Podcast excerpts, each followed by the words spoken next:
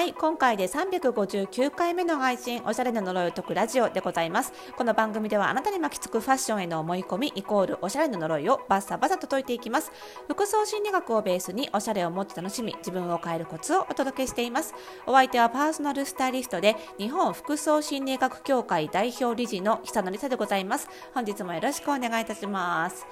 いやこの間ねちらっとお話ししたんですけど、えーと、先週の土曜日から、えーと、時々不定期でやっている講座、えー、最高にしっくり似合う服選び講座全4回の講座なんですけどねこちらが、えー、スタートしまして、えー、全4回ということで間がまあ2週空いたり3週空いたりしつつえー、最終回が12月の中旬11日だったかな？にあの終わるというねあのオンラインで Zoom であのやっている全4回の講座なんですけれどもこれはねあの私の同名の書籍、えー、最高にしっくり似合う服選びでもお伝えしている、えー、ま内面の診断とあとは、えーと、外見からわかる似合う服の診断3種類、えー、パーソナルカラー診断と顔パーツ診断と体型診断と、まあ、これが、えーと、全て受けられて、まあ、内面的にも外見的にも自分としてしっくりくる服を選べるようになりましょうっていう講座なんですよね。で、この間土曜日にあの初回が終わりまして、初回のテーマが、えーと、内面ということで、服装心理診断を皆さんに、えーと、正式バージョンを受けていただいて、書籍はね、まあ、簡易バージョンなので、あのこの講座の方ではね、あの正式バージョンを受けていただいて、あのかなり細かく内面を見て、まず初めに内面やるっていうのは、やっぱりその、まあ、そもそも似合う服を着た方が自分的にしっくりくるのかどうかっていうのがやっぱり性格によって違うわけですよね。なのでその方向性をね、まあ、あの好きな服を優先した方がいいのかとか似合う服の方を優先した方がいいのかみたいな形でそのファッションの方向性を決めるためにまずは自分の性質を知ってそれを手がかりに、えー、自分的にしっくりくるものそのしっくりくる服ってやっぱりね一人一人全然違うので、まあ、それを自分としてのこう落としどころというのかなんかこうしっくりくるポイントって何なのかなっていうのを掴んでいただくために初回はねあの服装心理診断を受けていただいてということをやってるわけなんですよ。で今回ね20人ぐらい男性も女性も、あのー、込みで、えーと、ご参加いただいていましてね。なので、まあ、集団講義なので、まあ、なかなかねあの一人一人にあのパーソナルスタイリングの時と違ってあの個別にアドバイスはできない代わりに、まあ、あのいろんな他の方の結果からも学べることがあるということで、まあ、そういう良さもあるわけなんですけどもあので質問なんかはねやっぱり個別になかなかお伺いできないので、まあ、あのメールとかアンケートでお伺いをしてでそれをまあ次回講座の冒頭でちょっととまとめて回答したりみたいなやり方を取ろうとしているところなんですけどもあのその質問を送ってくださった参加者の中であの、えーと、了承をいただけた方に関してはあのこのラジオであの取り上げる形でもあの回答を差し上げられますよっていう話をしていてちょっとねお一人あの全然取り上げてくれて大丈夫ですというもともとリスナーさんだった、えー、ご参加者さんの方がいらっしゃったのでちょっとねそのご質問を取り上げつつこれ結構ねよくある悩みなのであの皆さんにもきっとヒントになるかなと思ってちょっと今日はお話ししていきたいんですけどね。あのー、買い物がどうも最近楽しくなくなったという人が結構増えています。その要因がその服装心理診断からわかるというお話なんですけどね。あのちなみに服装心理診断はあの簡易版があのごくごく、まあ、簡単なあのお試し版なんですけどもあのウェブ上にあのありますのでもしね気になる方はあのそれを受けていただいてまた聞いてみいただくのもあの楽しいかと思いますので、え URL はね番組概要欄に貼っておきますのでそちらも見ていただきたいんですが、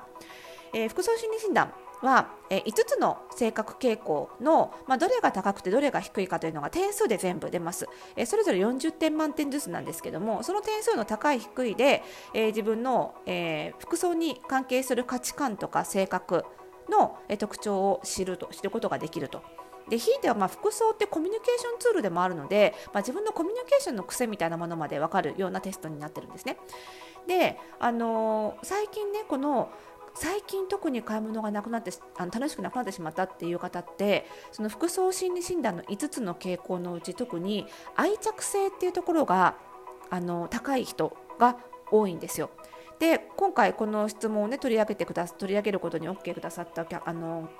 参加者さんもね同じく愛着性が高い方なんですね。ちょっと質問ねあの読んでいきたいと思うんですけれども、えーと服装心理診断とても当たっていて驚きました。人とつながりながら服を買うことが好きという点とても共感できました、20代の頃は店員さんとお話しするのが好きだったんですが30代前後でなんとなく行くお店がセレクトショップからユニクロや GU など量販店が多くなり自然と接客される機会も減った気がします、えー、ファッションにかけられるお金が減ったということもありますが接客されてもなかなか気の合う人もおらずなんとなく物足りなくなってしまいどうせ話しても時間もないしと今では進んで接客をされないようにしている気がします、えー、このような場合はどんな方法でショッピングするのが良いと思われますか？子育て中なのであまり時間もなく何かアドバイスがあれば聞いてみたいです。ということで、まあ、こんな質問いただいたんですよ。で、まあ、最近特に買い物が楽しくなくなったとかあとは年齢を重ねて特にあのお子さんが生まれて時間がなくなったとか仕事が忙しくて時間がなくなったとか。であのっていう方にも共通する買い物がな楽しくなくなった要因これは愛着性が高い人に多いんですけどもあの愛着性が高い人ってやっぱりこう店員さんと話しながらとか何らかの人とつながりを持ちながら服を買うことが好きなんですね。おしゃれ自体にやっぱり人とのコミュニケーションツールであるっていう側面を強く持っている方が愛着性が強い人なんですよ。愛着性っていう性格はその人でも物でもそのつながり絆情みたいなのをすごい大事にするあの情豊かな情が深い性格の方なんですね。なので単純にその自分のこう好きなものを追求するために服を着るというよりは人とコミュニケーションを取るために服を着る。で服を買う時も何かこう人と喋りながらこの服いいなって思って決めたりとか人から勧められた服を買ったりとかっていう風に何かそこに人絡みのストーリーがないとなかなか服を買う食事が動かない買いたい気持ちにならないって人が多いんですね。なのでそういう人は、まあ、コロナ禍以前はもしくは子育てとか仕事が忙しくなる前は、えー、のんびりあの店頭で気の合う店員さんとお話をしながらその店員さんが勧めてくれたから買ってみようとかその楽しいお話が主な目的でなんなら買い物はちょっとついでみたいな感じで買っていてでその買った服をまた誰かと会う時に着ていくっていう風に必ずそのおしゃれと人っていうのはニコイチセットなんですね愛着性の人にとっては。がコロナ禍とかあとは子育て仕事とか人とゆっくり喋る時間がないあとはコロナ禍でショップがそもそも開いていないとか接客をしっかりしてくれない。まあ、向こうも遠慮してるんですけどね。接客がちゃんと受けられない。っていう状態だと途端にその人とおしゃれがニコイチだったのに人がなくなっちゃうのでおしゃれをする意味があまり分かんなくなっちゃう。買い物の楽しみがなくなっちゃうってことなんですよ。となるとねじゃあその仕事が忙しい育児が忙しいそしてコロナ禍の中でどうやってその人とのつながりを保ちつつおしゃれを楽しめるかこれを考えていかなきゃいけないってことになるんですよね。でなかなか時間がない中そのパッと行ったお店で初見の店員さんにあの楽しく会話をしながらあの買い物を楽しむっていうのはなかなかちょっと店員さんに求めるハードルがちょっと高いかなっていう感じはするんですよね。こう通い詰めていれば店員さんも自分のこと分かってくれるしっていうことで会話も弾むんですけどなかなかその愛着性の人って結構深いつながりを求めるのでやっぱり初見の販売員さんになかなかあの求めてもそういったコミュニケ求めてるコミュニケーションが得られなくてかえってがっかりしちゃう。このご参加者さんが書いてくれたそのどうせ話してもなっていう気持ちってその深いコミュニケーションを求めてるのに満たされなかったっていうがっかり感だと思うんですよね。となると、まあ、こういうご時世でもあるし忙しいってこともあるしなかなかショップ店員さんとのコミュニケーションでおしゃれな楽しさを生み出すっていうのはなかなか難しいんじゃないかと思います。となるとやっぱりショッピングを、まあ、知人とかもう少し継続的につながりを持てる人と一緒に行くとか、まあ、そういったやり方で楽しんでいく方が、まあ、子育て中で忙しいしあの時間がないとか、まあ、コロナでなかなか接客を受けられないっていう時期にはいいんじゃないかなと思います。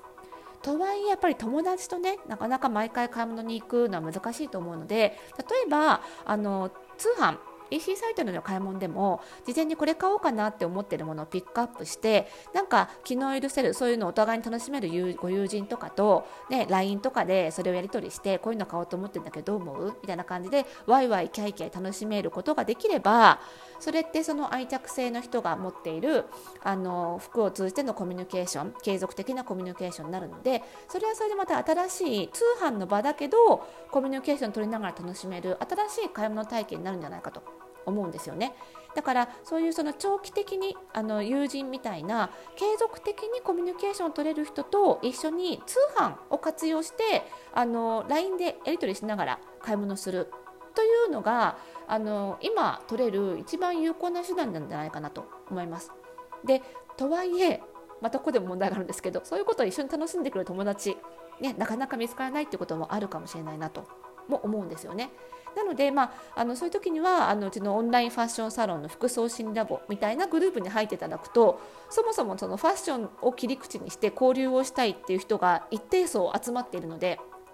もちろんそれが目的じゃない人もいるんですけど一定数やっぱりファッションでコミュニケーションを取りたいという人が集まっているのでうちのチャットに来れば必ず盛り上がるんですよ。これを買おうと思ってますって言ったら、あ、私も買いたいとか、あ、それだったら何とかさん似合いそうですね、みたいなコミュニケーションが取れるので、やっぱりそういう場を持っておくこと。まあ、それはうちのサロンでもいいですし友達としてそういう場を作ってもいいと思うんですけども継続的にオンライン上であのつながってファッション切り口に買い物を楽しめるっていう場があれば多分コロナ禍がまた悪化したとしても子育てがもっと忙しくなったとしてもあの楽しんで買い物できるんじゃないかと思いますのであの通販を友人知人サロンでコミュニケーションを取りながら楽しむぜひこれをね試してみていただけるといいんじゃないかなと思います。ぜひ参考にしてみていただければと思います。それではまた次回の配信でお会いしましょう。おやすみなさい。